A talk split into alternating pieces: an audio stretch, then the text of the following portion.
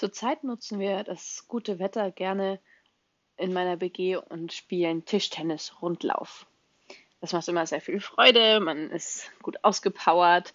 Ähm, ja, und einfach dadurch, dass wir mehrere sind, gleicht sich das dann am Tisch auch immer ganz gut aus. Heute hatten aber nur Georg und ich abends Zeit zum Tischtennis spielen. Und Georg ist doch eindeutig besser im Tischtennis spielen als ich. Und ich hatte schon so ein bisschen Mitleid mit ihm, weil er halt eigentlich viel mehr kann. Und wenn er aber die Bälle so schmettern würde, wie er das kann, ähm, dann wäre es sehr einseitig und ähm, ich hätte gar keine Chance. Und die ersten Matches hat er dann auch einfach ein bisschen humaner gespielt.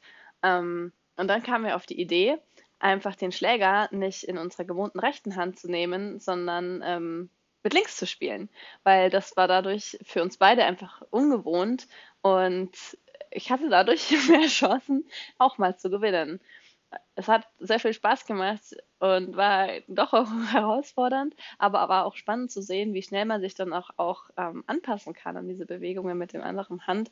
Ähm, und für mich war es richtig schön zu sehen oder das Gefühl zu haben, dass auch für ihn das jetzt eine, nochmal eine Herausforderung ist und er sich jetzt nicht einfach nur beschränkt, ähm, sondern eben auch für ihn ähm, ja dieser Nervenkitzel, dass oh, wer wird jetzt gewinnen, doch auch wieder größer war. Und es hat richtig Spaß gemacht.